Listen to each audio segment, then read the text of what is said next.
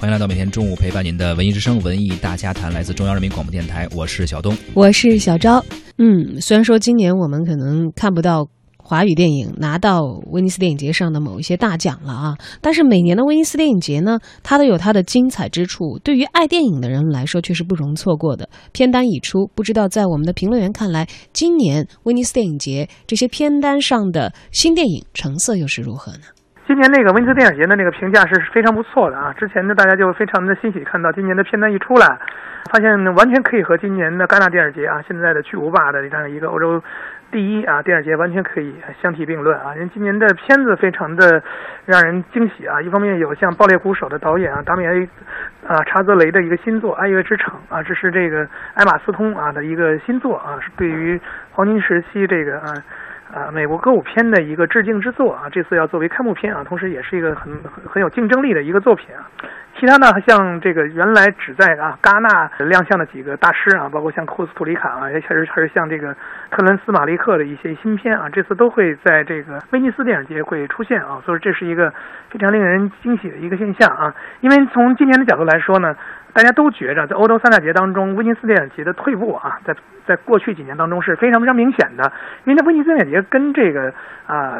在北美的一个重要的风向标的一个电影节啊，这多伦多电影节是挨着的啊。过去几年啊，这个威尼斯电影节越来越鸡肋啊，很多时候威尼斯电影节还没有结束的时候，已经大批的记者都已经跑到这多伦多去看更商业主流的一些影片去了啊。所以说，在今年这个时候，我觉得威尼斯电影节其实打了一个非常漂亮的一个翻身仗啊，因为它非常好的这些片单会让更多的一些媒体也好，包括影迷也好，就更好的去关注这样一个欧洲啊乃至世界上最老牌的一个国际电影节。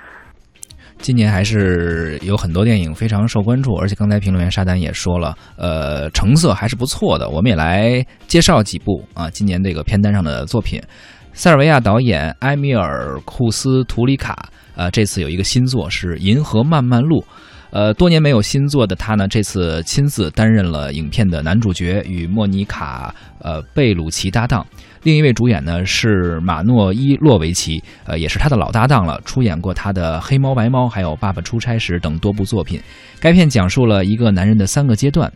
战争时期的幸运的送奶工，婚姻出轨爱上情人的有妇之夫。呃，最终出家为僧这样的一个故事，感兴趣的朋友呢，也可以关注这部新作啊，《银河漫漫路》。嗯，他也是入围了主竞赛单元，说不定最终在奖项上是会有所斩获的啊。另外呢，主竞赛单元还有德国导演维姆文德斯的新作《阿兰胡埃斯的美好日子》。剧本呢由曾经和文德斯合作过《柏林苍穹下》的彼得·汉德克来撰写。故事讲述的是一对男女在夏日傍晚分享彼此对爱和自由的看法啊，感觉是艺术气息很浓的一个作品。是威尼斯每次入围的这个电影啊，都是满满的艺术艺术气息在里面。没错啊，再推荐一个细细的红线啊，《生命之树》的导演。泰伦斯·马利克，他也携自己的新作《时间之旅》角逐金狮。这部纪录片描绘了从宇宙诞生到最终灭亡的一个过程啊，里面包括很多元素啊，水母、鳄鱼胚胎、星云、犹他州的峡谷和这个木星的这个卫星啊，木卫三等等。